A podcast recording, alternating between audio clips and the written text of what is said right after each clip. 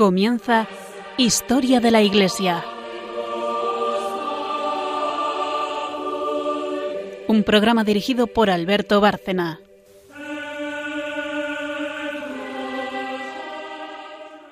Buenas noches oyentes de Radio María y nuestro programa Historia de la Iglesia. Buenas noches María Ornedo. Buenas noches. Y buenas noches Carmen Tour de Montis. Buenas noches a todos.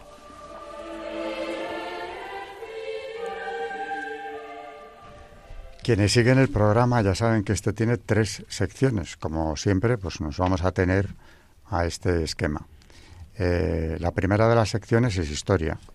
Y Carmen Turdemontis, la historiadora del programa, hoy nos va a hablar de la expansión eh, evangélica eh, que España realiza en América ya en pleno siglo XVI, con datos bastante impresionantes. Tengamos en cuenta que en el programa anterior hemos dejado a Carlos V eh, enfrentándose nada menos como rey de España y emperador al tiempo que eh, con el Islam en expansión, el Imperio Otomano, con la herejía luterana que estalla mm, recién y empieza a extenderse, recién llegado él al trono imperial con 20 años de edad, y mientras eso ocurre en Europa, que es un auténtico hervidero eh, de intrigas, de herejías, de luchas. En América, a pesar de todo eso, todavía la monarquía hispánica está en condiciones de realizar una obra de evangelización eh, sin parangón en la historia. Cuando ocurre las apariciones de, de, Guadalupe, de la Virgen de Guadalupe, precisamente esto coincide con la expansión de la herejía luterana. Y sin embargo, eh, México se había conquistado tan solo 10 años antes, que es lo que Carmen nos va a contar, aproximadamente la década anterior. Y ya hay una organización eclesiástica allí. Es el obispo quien tiene que opinar sobre estas apariciones, y opina. Luego, en la siguiente sección, la segunda del programa, Carmen también es la que nos hablará de un santo relacionadísimo hoy con el tema que nos va a explicar primero, que es eh, Juan Diego, hay que hablar de él porque verdaderamente es el primer santo del Nuevo Mundo y que además eh, está relacionado con la primera de las apariciones marianas, una de las más importantes de la historia, también de aquel continente, la Virgen de Guadalupe. Y todo esto ocurre precisamente bajo el dominio español en un momento en el que ya el imperio azteca ha desaparecido y con él los sacrificios humanos, la antigua religión, y empieza a extenderse porque han llegado las órdenes religiosas eh, que van a realizar, junto al clero secular también, esta labor de evangelización, franciscanos, dominicos, mercedarios, eh, en un proceso rapidísimo, la evangelización del continente. Así que la segunda sección del programa tiene que ver, pero de forma muy íntima, con la primera hoy, la evangelización de América, que es obra de España.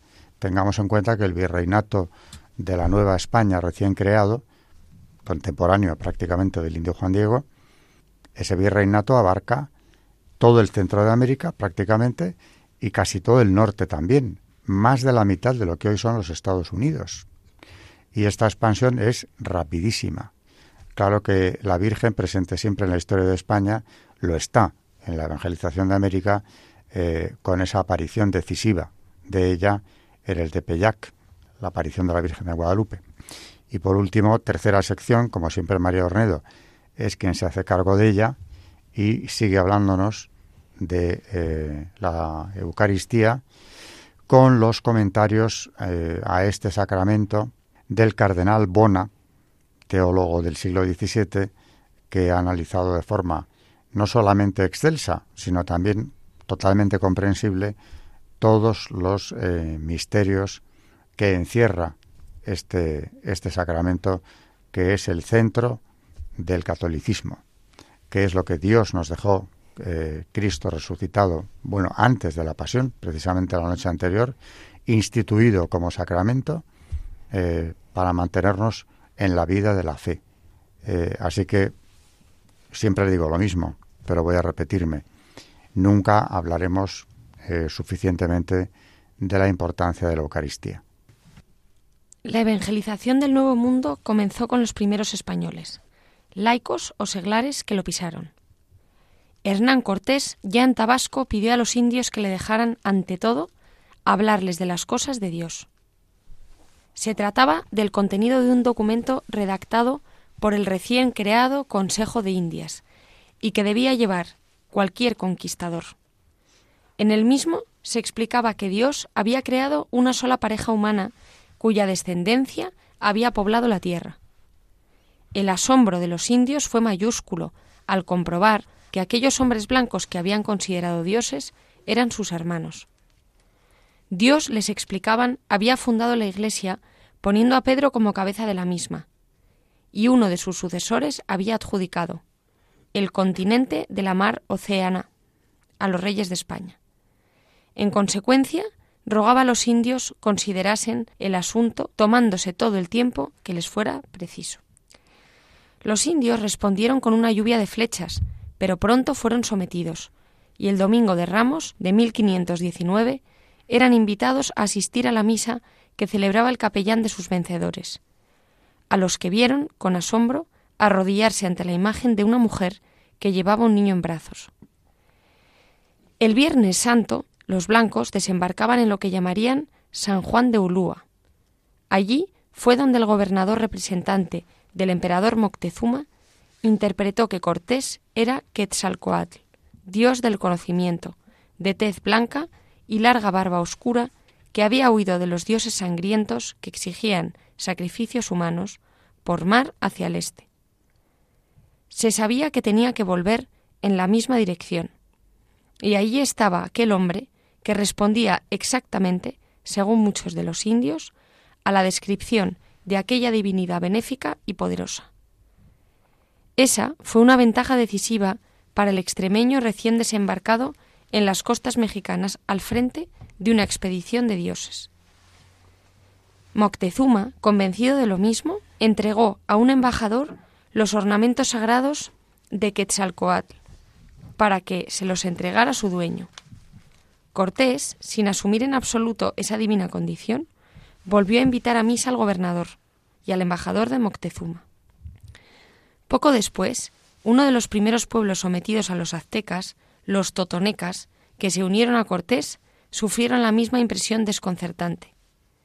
El supuesto dios de tez blanca sustituía a los dioses del templo de Zempoala por una cruz y una imagen de la Virgen. En Cholula, Cortés hizo lo mismo. Con ello deshacía su principal escudo protector, ponía en duda su naturaleza sobrenatural. Cuando llegó a la capital del imperio, Tenochtitlán, el emperador salió a recibirle como a un dios, y bajando de su litera, se postró ante él. Incluso ante el asombro de sus cortesanos, tocó el suelo en señal de pleitesía. Antes de su llegada le había enviado magníficos regalos, pero también hechiceros, dispuestos a neutralizarle, impidiendo su llegada. Al día siguiente de su entrada triunfal, Cortés visitó a Moctezuma y volvió a deshacer la creencia en su divinidad, que a pesar de los duros combates que ya había mantenido con algunos de los pueblos del imperio azteca, seguía siendo la principal de sus bazas. El emperador, como ya hiciera con los caciques de la costa, explicó al soberano la historia de Adán y Eva, los misterios de la redención y la Santísima Trinidad. Así sacrificaba en aras de su fe su única arma, su propia divinidad, y eso en un momento en que encontraba merced de este poderoso monarca aunque Moctezuma siguió considerándole de naturaleza sobrenatural, como lo era, según su creencia, su propia estirpe. En cuanto a la religión de los aztecas, lo primero que había horrorizado a los españoles eran los sacrificios humanos que ofrecían sus monstruosas divinidades, incluso entre los pueblos que les consideraban libertadores del sangriento yugo azteca, algo que tuvieron ocasión de ir conociendo a lo largo de su avance hacia la capital. Así llegaron a Zaudla, en el actual estado de Puebla, donde pudieron penetrar al fondo del horror de lo que había de ser su obsesión en este terrible viaje, los vestigios de las hecatombes humanas en los adoratorios. Poco antes de llegar los españoles, el cacique había sacrificado en honor de su venida cincuenta hombres. Acuérdome, escribe Bernal Díaz, que tenían en una plaza donde estaban unos adoratorios tantos rimeros de calaveras de muertos que se podían contar, según el concierto con que estaban puestas, que me parece que eran más de cien mil, de lo cual tuvimos que mirar más después que entramos en la tierra adentro. Los chacaltecas, que eran tan fervorosos sacrificadores de vidas humanas como sus enemigos, se opusieron con todas sus fuerzas al paso de los españoles, cuya animadversión a los cultos sangrientos iba siendo conocida. El hijo del cacique gritó a los emisarios de Cortés Venid a Chalcala, aquí haremos las paces hartándonos de vuestras carnes y honrando a los dioses con vuestros corazones. Los sacrificios humanos fueron el foso insalvable que separó a mexicanos y españoles, concluye Lozoya, que también explica que aquellos admirables edificios, cuando cumplían su función sangrienta, hediondos de la sangre de millares de víctimas sacrificadas, inspirarían un justo horror. Cuando Cortés subió con Moctezuma a lo alto del Teocali, donde se encontraba el dios embadurnado de sangre, ante el cual ardían los corazones de tres indios sacrificados, el español le dijo que aquellos ídolos eran realmente demonios y pidió que le permitiera poner allí la cruz para que huyeran, volviendo a correr un grave riesgo, desde luego, y con pocas probabilidades de éxito.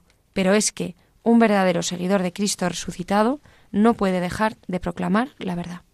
Trató incluso de evangelizar a los sacerdotes del dios Sol, aunque todavía no había consolidado su poder sobre Tenochtitlán. Lo que no pudo imaginar el conquistador de México es que 500 años después se trataría de recuperar, no se sabe bien, qué esencias de aquella religión, que con la llegada de los españoles estaba a punto de desaparecer. En el constante intento masónico de descristianizar las sociedades en las que tienen alguna influencia los miembros de la secta, ya en el siglo XIX, volverían sus ojos a las culturas precolombinas para oponerlas a las muy cristianas de los virreinatos que estaban haciendo desaparecer en el siguiente siglo, con la misma intención, podrían contemplarse alucinantes espectáculos públicos paganizantes. Lo recogió don Manuel Guerra, el principal experto en masonería de España, en su obra La trama masónica. Los neoindígenas mexicanos celebran el paso del invierno a la primavera, 21 de marzo, en Teotihuacán, lugar de nacimiento de los dioses en Nahuatl, con sus impresionantes pirámides escalonadas del sol, de la Luna, de Quetzalcoatl, etc. Dista unos 50 kilómetros de México ciudad. La época de esplendor de este lugar sagrado para los aztecas se extendió desde el 150 antes de Cristo hasta el 750 después de Cristo. Se desconoce el ritual y prácticamente todos los ritos celebrados aquí. No obstante, los neoindígenas han inventado un ritual para la celebración de algunas fiestas, el 21 de marzo del 96 acudieron a Teotihuacán unas 800.000 personas, incluidos los simplemente curiosos. La mayoría de ellos contemplaron, no sin extrañeza, la ejecución de varios ritos en la cima de la pirámide dedicada al dios Sol. Según me informaron, aunque debían su existencia ritualizada a masones y a la simbología de sus logias. Piénsese, por ejemplo, la incensación hacia los cuatro puntos cardinales, este indigenismo está presente en la Carta de la Tierra, el documento avalado por la ONU con pretensiones de convertirse en una constitución universal, imbuida de panteísmo y muy acorde al sincretismo masónico que se va imponiendo con fuerza de la mano de la nueva era, la heredera directa de la masonería. La Carta, además, responde a una ideología de que cultiva diversas formas de materialismo pseudo-religioso propias de las mitologías orientales, del indigenismo o de extraños esoterismos, convirtiéndose en instrumento de descristianización.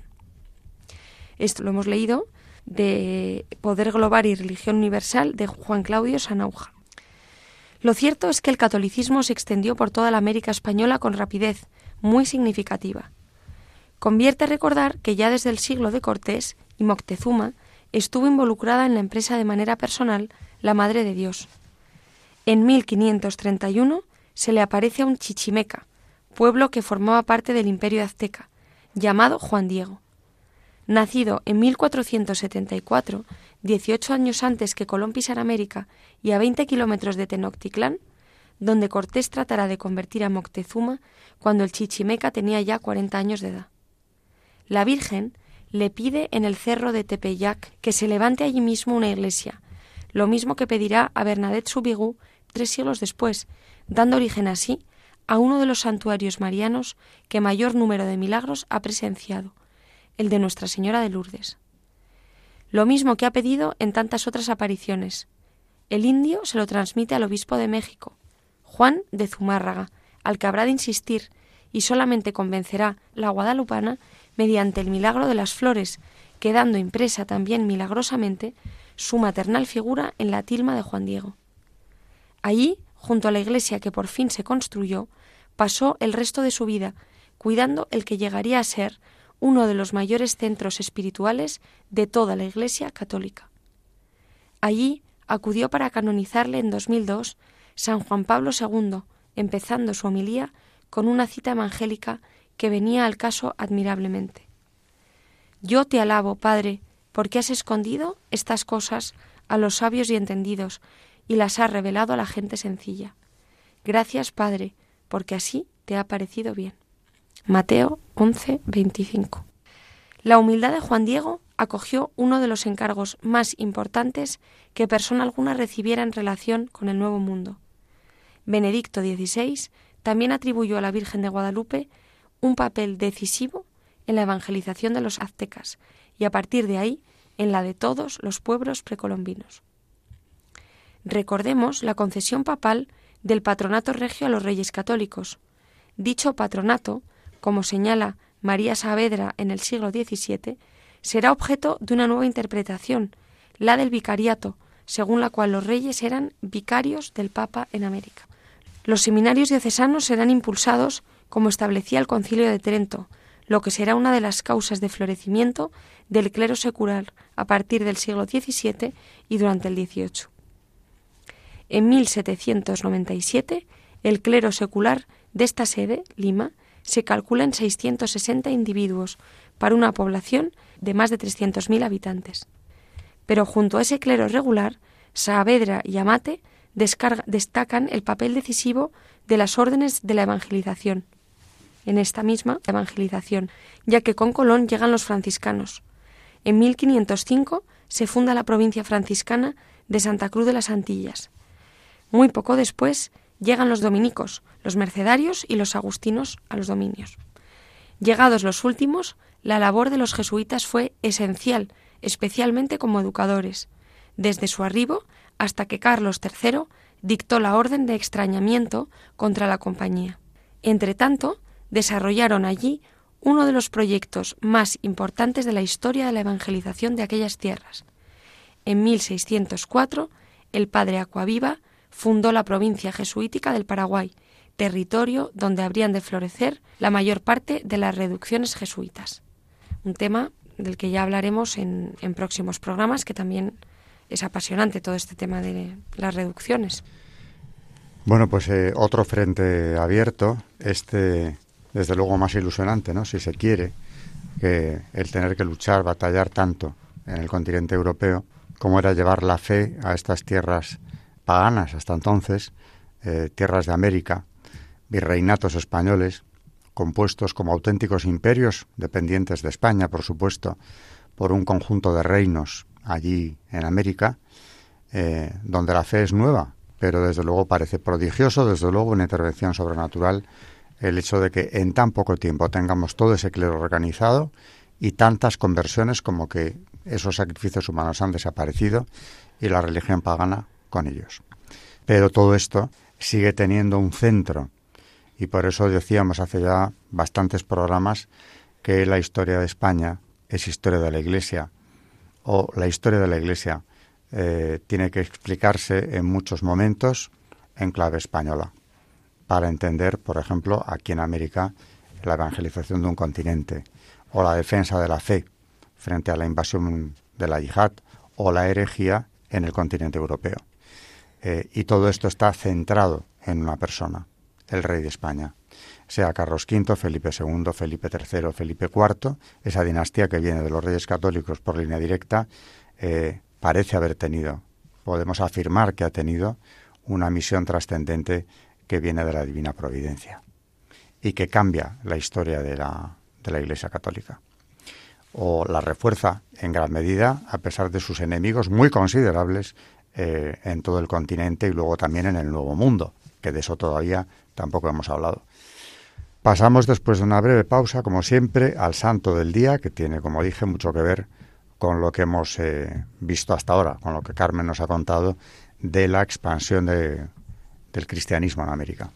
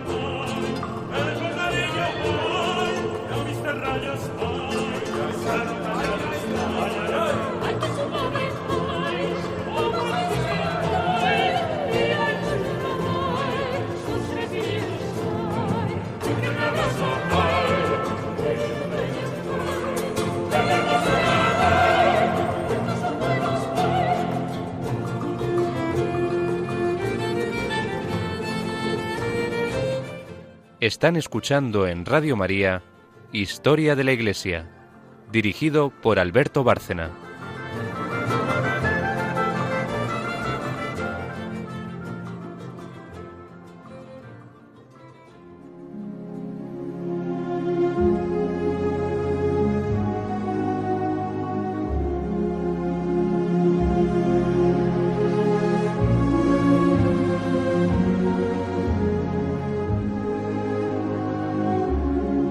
Santos en la historia de la Iglesia.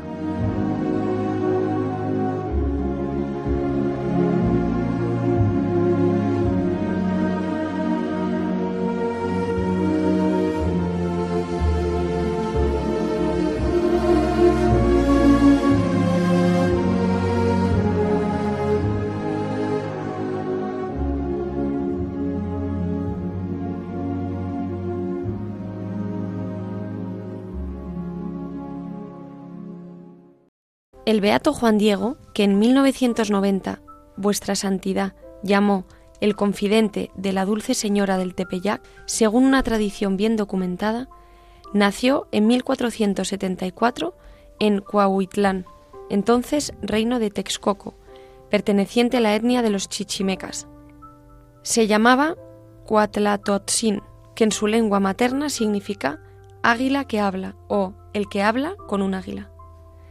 Ya adulto y padre de familia, atraído por la doctrina de los padres franciscanos llegados a México en 1524, recibió el bautismo junto con su esposa María Lucía. Celebrado el matrimonio cristiano, vivió castamente hasta la muerte de su esposa. Hombre de fe, fue coherente con sus obligaciones bautismales, nutriendo regularmente su unión con Dios mediante la Eucaristía y el estudio del catecismo. El 9 de diciembre de 1531, mientras se dirigía a pie de Tlatelolco, en un lugar denominado Tepeyac, tuvo una aparición de María Santísima, que se le presentó como la perfecta siempre Virgen Santa María, Madre del verdadero Dios. La Virgen le encargó que en su nombre pidiese al obispo capitalino, el franciscano Juan de Zumárraga, la construcción de una iglesia en el lugar de la aparición. Y como el obispo no aceptase la idea, la Virgen le pidió que insistiese. Al día siguiente, domingo, Juan Diego, volvió a encontrar al prelado, quien lo examinó en la doctrina cristiana y le pidió pruebas objetivas en confirmación del prodigio. El 12 de diciembre, martes, mientras el beato se dirigía de nuevo a la ciudad, la Virgen se le volvió a presentar y le consoló, invitándole a subir hasta la cima de la colina del Tepeyac para recoger flores y traérselas a ella. No obstante la fría estación invernal y la aridez del lugar, Juan Diego encontró unas flores muy hermosas. Una vez recogidas las colocó en su tilma y se las llevó a la Virgen, que le mandó presentarlas al señor obispo como prueba de veracidad. Una vez ante el obispo, el beato abrió su tilma y dejó caer las flores, mientras en el tejido apareció, inexplicablemente impresa, la imagen de la Virgen de Guadalupe, que desde aquel momento se convirtió en el corazón espiritual de la Iglesia en México. El beato, movido por una tierna y profunda devoción a la Madre de Dios, dejó los suyos, la casa, los bienes y su tierra, y con el permiso del obispo pasó a vivir en una pobre casa junto al templo de la Señora del Cielo. Su preocupación era la limpieza de la capilla y la acogida de los peregrinos que visitaban el pequeño oratorio, hoy transformado en un grandioso templo, símbolo elocuente de la devoción mariana de los mexicanos a la Virgen de Guadalupe. En espíritu de pobreza y de vida humilde, Juan Diego recorrió el camino de la santidad, dedicando mucho de su tiempo a la oración, a la contemplación y a la penitencia. Dócil a la autoridad eclesiástica, tres veces por semana recibía la Santísima Eucaristía. En la homilía que su santidad pronunció el 6 de mayo de 1990 en este santuario, indicó cómo las noticias que de él nos han llegado elogian sus virtudes cristianas, su fe simple, su confianza en Dios y en la Virgen, su caridad, su coherencia moral, su desprendimiento y su pobreza evangélica. Llevando una vida de eremita aquí cerca de Tepeyac, fue ejemplo de humildad. Juan Diego, laico fiel a la gracia divina, gozó de tan alta estima entre sus contemporáneos que acostumbraban a decir que Dios os haga como Juan Diego. Circundado de una sólida fama de santidad, murió en 1548.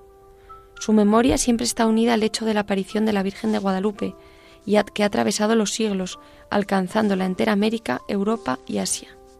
El 9 de abril de 1990, ante su santidad, fue promulgado en Roma el decreto de vite sanctite e de cultu ad immemorabili tempore servo de Ioanni Didaco Praestito.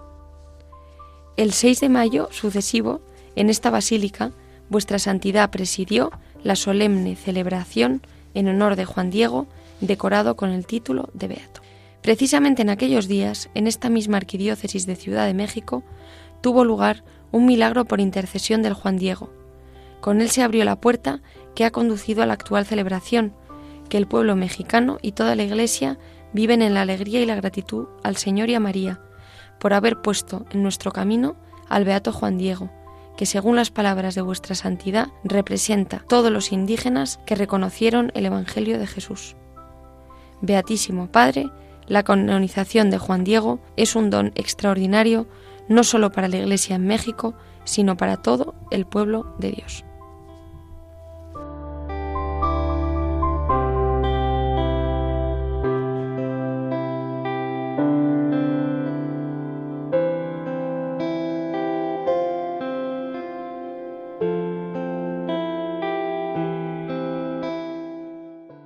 Bueno, hoy nos ha traído, eh, en el programa anterior Carmen nos traía un santo español jesuita del linaje Borja aragonés, en Italia llamados los Borgia, el duque de Gandía, San Francisco de Borja, y hoy nos trae también un santo español, pero muy distinto y distante, un santo español de México, súbdito de Carlos V, del mismo señor a quien servía eh, el duque de Gandía, San Francisco de Borja, y que tiene una misión recibida de Dios muy diferente, eh, pero no por eso menos importante, que la que había recibido eh, San Francisco de Borja aquí en España.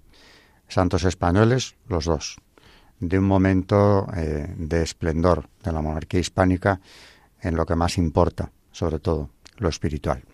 Gracias por este relato, desde luego muy bien hilvanado entre la evangelización de América y el papel de la Virgen María y del indio Juan Diego, canonizado ya por eh, Juan Pablo II, eh, como nos ha traído ella aquí. Tras la pausa entramos en la tercera y última sección, la de María Ornedo, que sigue con magisterio y hablando de la Eucaristía, como ya anunciábamos en el anterior programa, eh, de la mano del cardenal Bona, el teólogo al que venimos siguiendo y escuchando con toda atención desde hace ya algunos programas.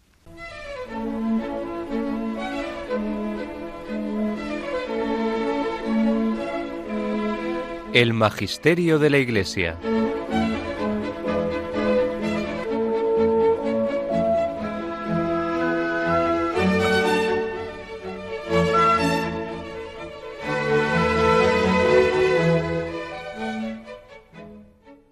Seguimos, como dice Alberto, con la traducción de, de un texto del cardenal Juan Bona referente al sacrificio de la misa. Y nos hemos quedado en la previa confesión sacramental.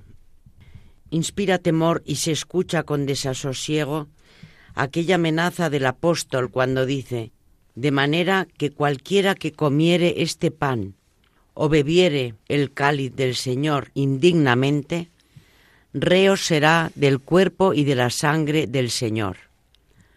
1 Corintios 11, 27.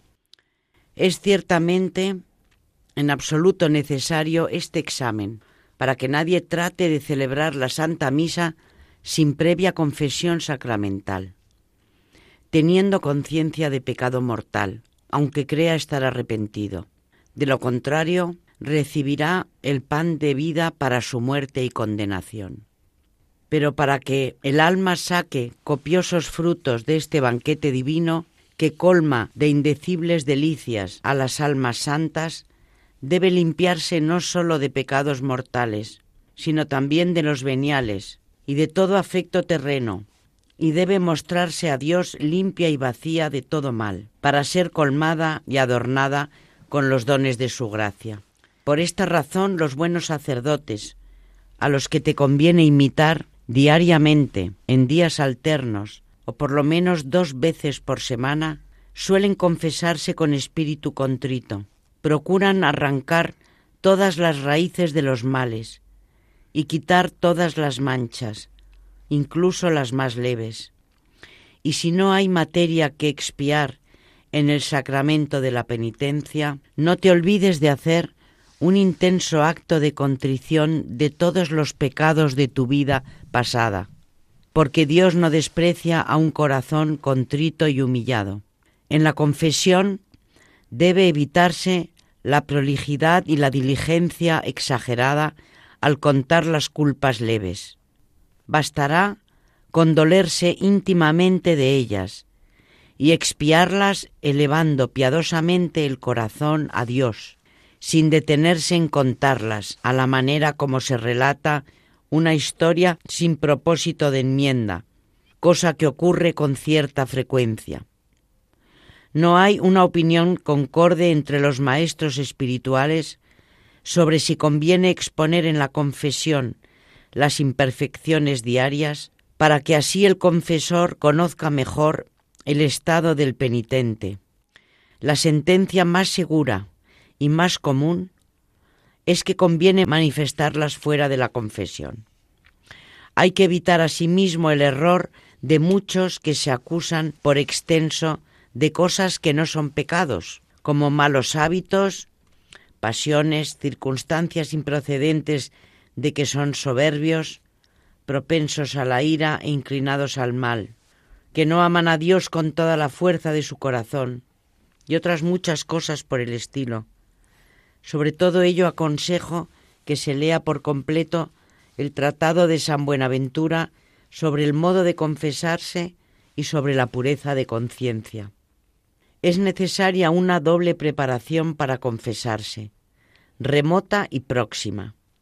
La preparación remota consiste en el intento de conseguir, por medio de la custodia vigilante del corazón, del profundo conocimiento de uno mismo y del exacto examen, la delicadeza y pureza de conciencia, que siente enseguida dolor por los defectos cometidos y fielmente los graba en la memoria.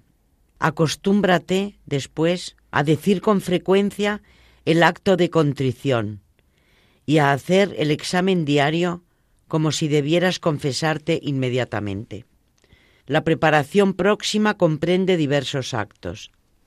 En primer lugar, debes pedir la gracia eficaz para conocer todos tus pecados, detestarlos y enmendarte y recordar luego todos los que hayas cometido desde tu última confesión. Procura por último hacer un acto de dolor por cada uno de ellos, con propósito firme y constante de no volver a cometerlos más y satisfacer por ellos en adelante. Si los pecados son más leves, ya que es difícil corregirlo todo a causa de la fragilidad humana, proponte por lo menos y procura cada vez que te acerques a confesar arrancar alguno de aquellos en que sueles caer con más frecuencia. Modo de confesarse. Como quiera que la parte esencial y más importante del sacramento de la confesión es el dolor y contrición de los pecados cometidos, insiste mucho en esto, haciendo de antemano una breve consideración sobre algunos de los motivos de contrición.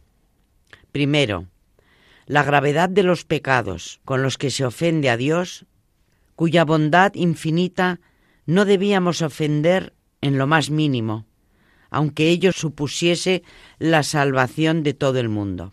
Segundo, los daños tan atroces que se originan por el pecado, tanto en esta vida como en la otra.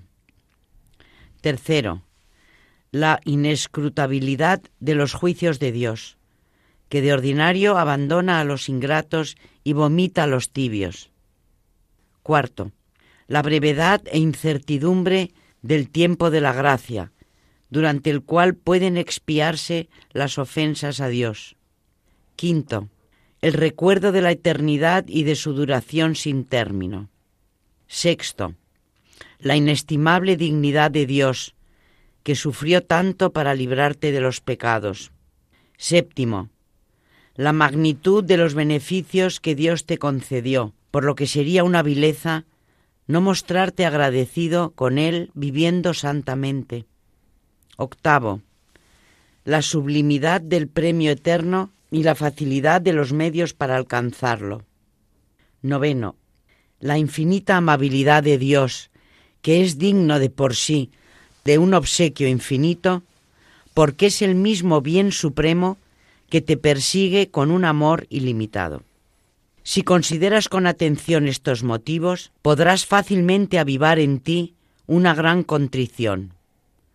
Así dispuesto puedes acercarte a los pies del confesor como al baño de sangre de Jesucristo, en quien confías te limpie todas tus miserias.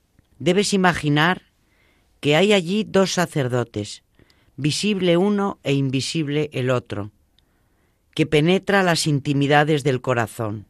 Así pues, ni igual que el Hijo pródigo volvió en sí. Pide tú también con humildad la bendición y la gracia de confesarte bien y recita previamente la confesión general. Renueva el acto de contrición. Entonces, con gran reverencia, interior y exterior, como la que un reo suele mostrar ante el juez, confiesa tus pecados al sacerdote, que representa a Cristo juez, sin rodeos, de una manera clara, sincera y humilde, no por hábito o costumbre, llorando tus pecados delante de Dios con vergüenza y compunción. Y mientras el sacerdote pronuncia las palabras de la absolución, reza de nuevo el acto de contrición y considera que tú, el Hijo pródigo, eres recibido con un ósculo por Cristo, quien te adorna con una nueva vestidura y te abraza con las palabras añadidas por él mismo. Por lo cual, dale las gracias diciendo con el profeta, Nunc y comienza desde aquel momento una vida más santa. Después de la confesión, cumple enseguida la penitencia impuesta Ofrécela a Dios uniéndote a la pasión de Cristo y a las satisfacciones de todos los santos. Examina entonces si fue verdadera tu contrición si habías penetrado en lo íntimo del corazón, si habías hecho previamente un diligente examen, si habías reconocido la gravedad de tus culpas, si te habías olvidado de algo, si te excusaste por pereza, si tienes algo de que echarte en cara, si te moviste por fin a un serio arrepentimiento. Y aquí nos pone una oración antes de la confesión y el acto de contrición. Dice, vengo a ti, piadosísimo Jesús, mi refugio y consuelo, lleno de aflicción y tristeza, a recordar delante de ti, en amargura de mi alma, mis delitos y mis años pasados. A ti dirijo palabras de dolor, implorando tu misericordia, para que hagas tu obra, que es tener compasión y perdonar, borrando mis pecados, que son mi más grande miseria.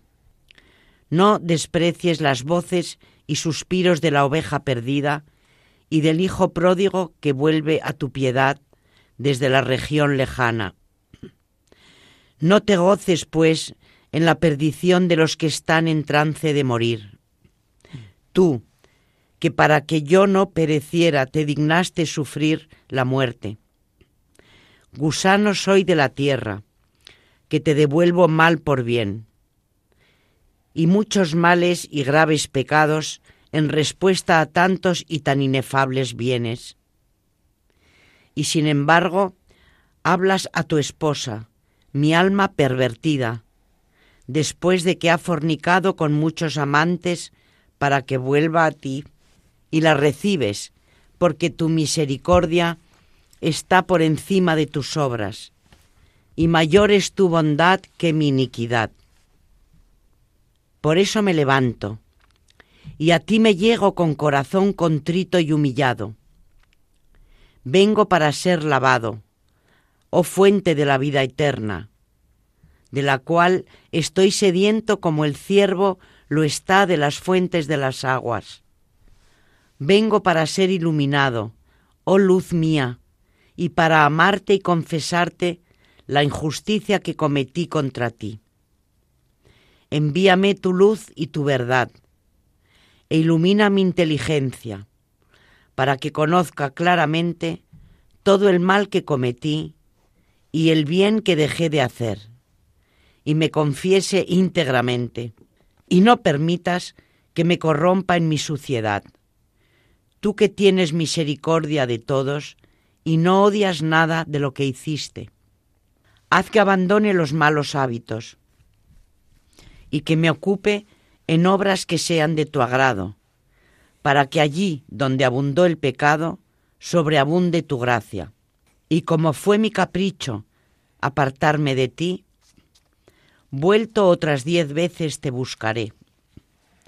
Me arrepiento, oh Jesús misericordioso, de todos y cada uno de mis pecados, y los detesto sobre todo mal, no solo en mi corazón árido e imperfecto, sino también con el corazón y deseo de todos los verdaderos penitentes, por tu amor gratuito, porque eres, oh Dios mío, digno de un amor infinito, y propongo firmemente padecer cualquier mal antes que consentir otra vez en el pecado. Quiero asimismo confesarme con extremada diligencia, satisfacerte íntegramente a ti y al prójimo y evitar en adelante toda ocasión de pecado.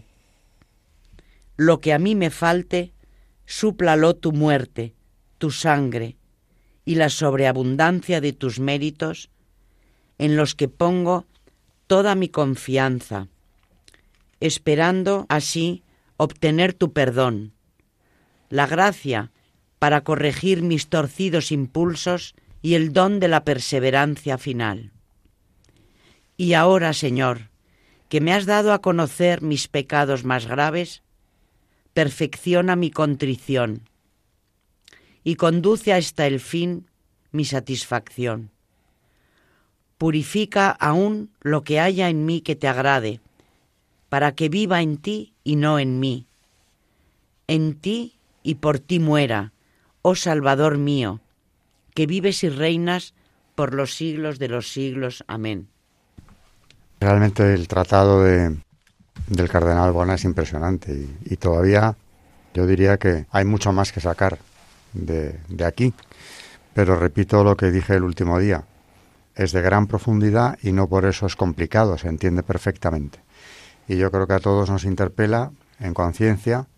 Hoy, por ejemplo, cuando nos habla de cómo acercarse al sacramento de la penitencia, al examen de conciencia que tenemos que hacer con cuidado, es por una parte exigente, porque no descuida nada, pero a la vez es tranquilizador, porque también nos está diciendo que no exageremos en lo que no hay que exagerar y no nos perdamos en cosas menos importantes como es actitudes que tengo y cosas por el estilo que sí hay que confesar, pero sin detenerse abrumando al sacerdote con unas historias larguísimas que muchas veces justamente no es lo más importante de lo que tenemos que confesarnos.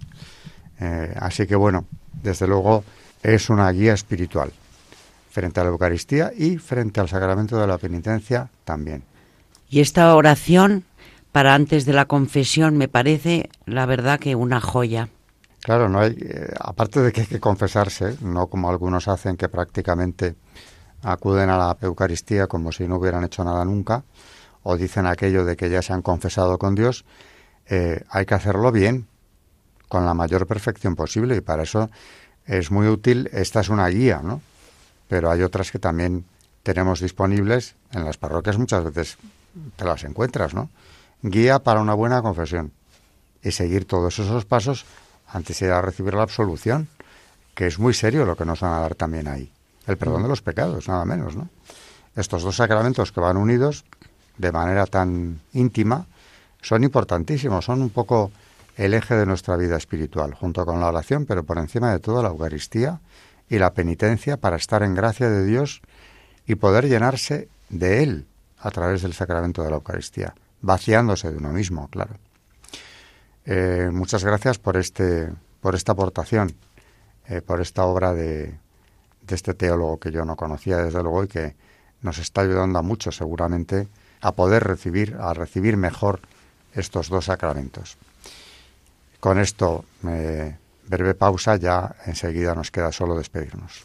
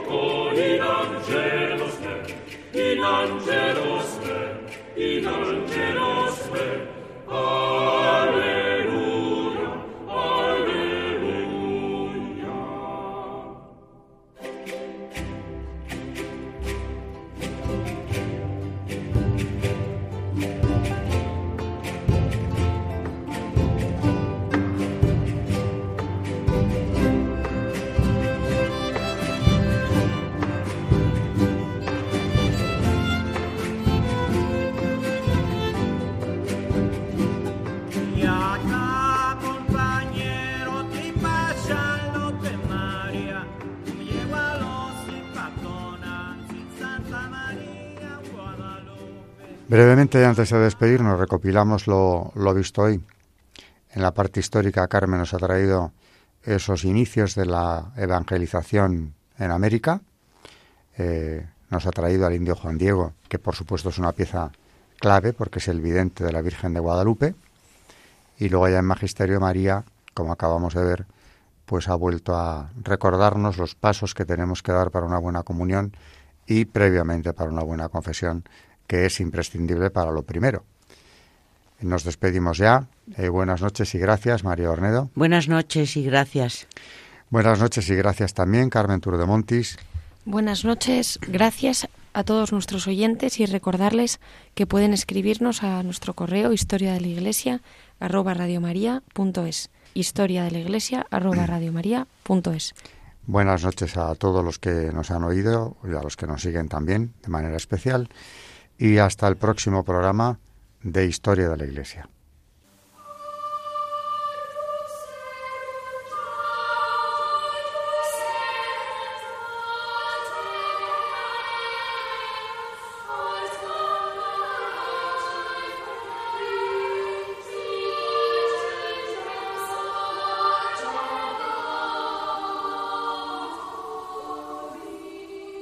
Han escuchado Historia de la Iglesia, un espacio dirigido por Alberto Bárcena.